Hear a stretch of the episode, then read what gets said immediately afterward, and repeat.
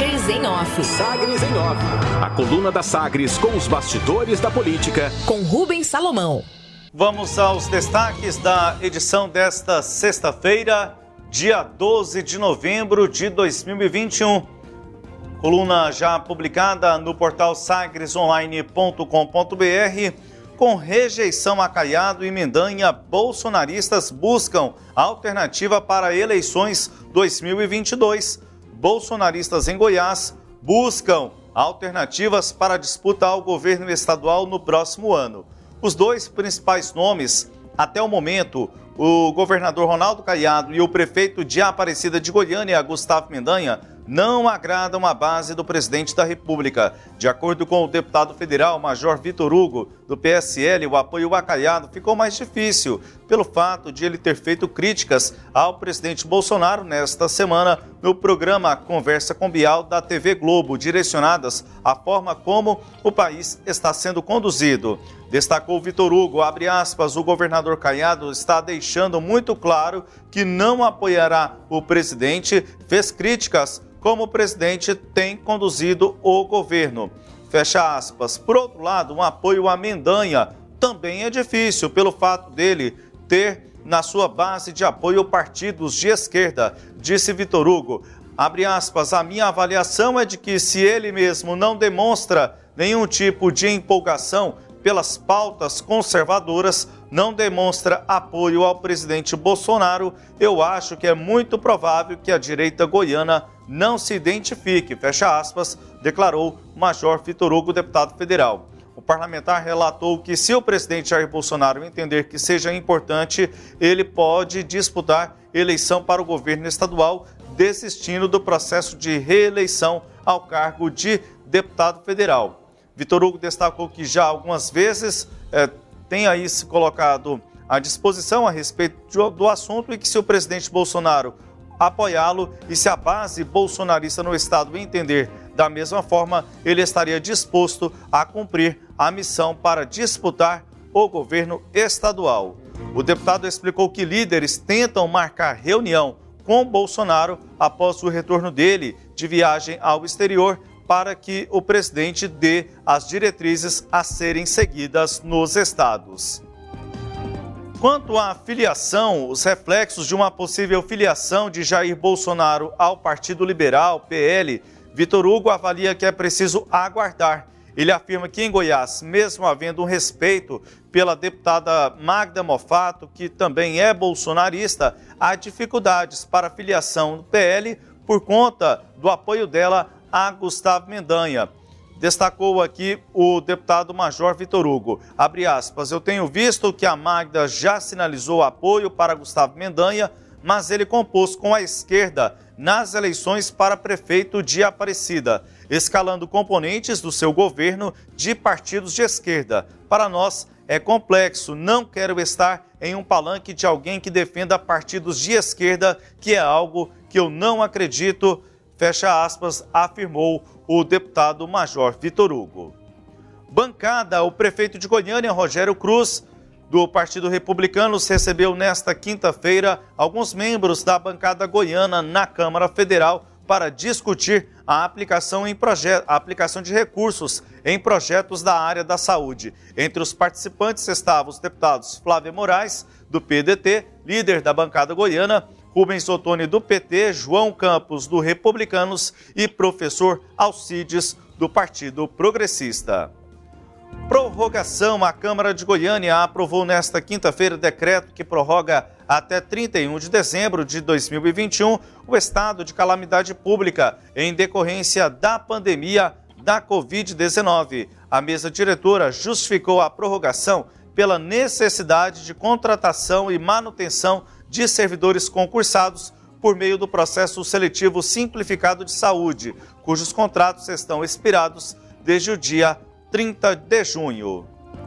Sistema híbrido está em tramitação na Assembleia Legislativa de Goiás, projeto de lei da mesa diretora que permite flexibilizar a realização das sessões e comissões ordinárias e extraordinárias para o modelo híbrido, com a proposta de alteração do regimento interno. As reuniões poderão ser realizadas através do modelo, desde que não ultrapasse 40% das sessões realizadas durante o ano. O projeto foi distribuído nesta quinta-feira na Comissão de Constituição, Justiça e Redação, onde o relator deputado Wilde Cambão, do PSD, deu parecer favorável. Atualmente, esse formato já é utilizado pelo parlamento goiano devido à pandemia do novo coronavírus.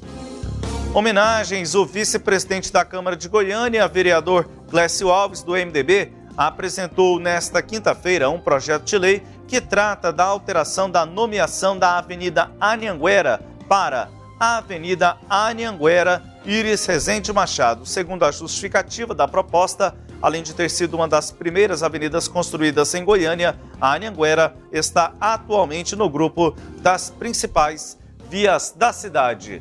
São estes os destaques da coluna Sagres em Off de hoje, com as análises de Cileide Alves.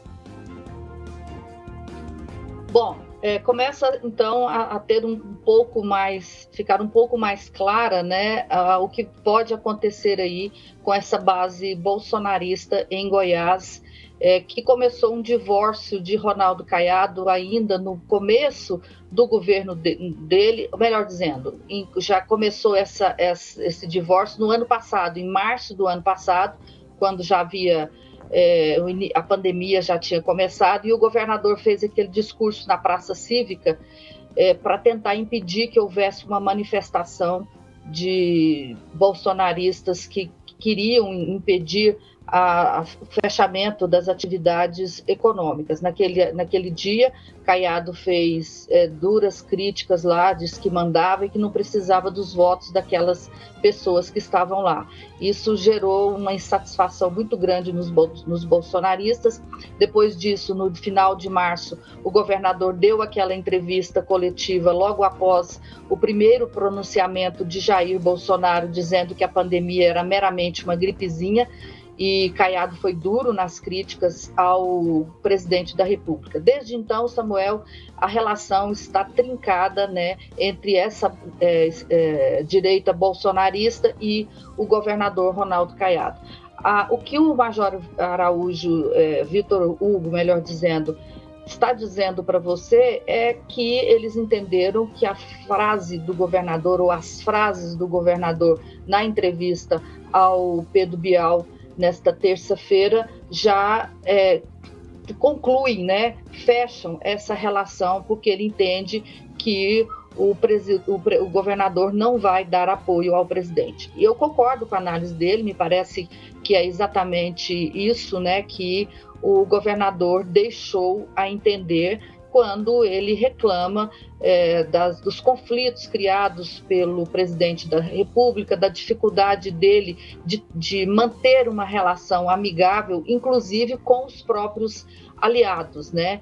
Porque quando o presidente queria bater no, no, no, nas políticas de prevenção a, de, de, combate à pandemia, ou agora na crise do preço do petróleo, ele batia nos governadores de forma generalizada, sem separar aliados dos adversários. Né? Então, isso incomoda muito Caiado, e o Caiado acha que o momento não é dessas é, de conflito. Né? O, o presidente Jair Bolsonaro é, por natureza, conflituoso, ele não demonstrou nesses três anos é, de, de, gestão nenhuma é, interesse, nenhuma disposição de diálogo e de tentar consensuar os temas que são é, polêmicos e que dividem é, o, a, a, o, país. Muito pelo contrário, ele sobrevive do dissenso, ele sobrevive é, dessa permanente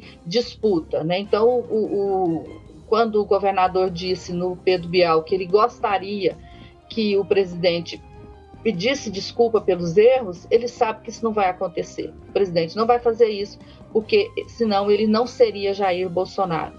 E eu acho que o Vitor Hugo e o grupo dele está entendendo isso, e agora é, eles é, dizem que não vão apoiar o presidente. Acho o governador. Acho também que a questão do lá do, do, Gustavo Mendanha é menos por conta desse apoio que o Gustavo tem lá na, na prefeitura e mais porque o Gustavo também não tem disposição, pelo menos ele já demonstrou isso, né, Samuel, de não ser um candidato eminentemente bolsonarista, né, como o grupo gostaria que ele fosse.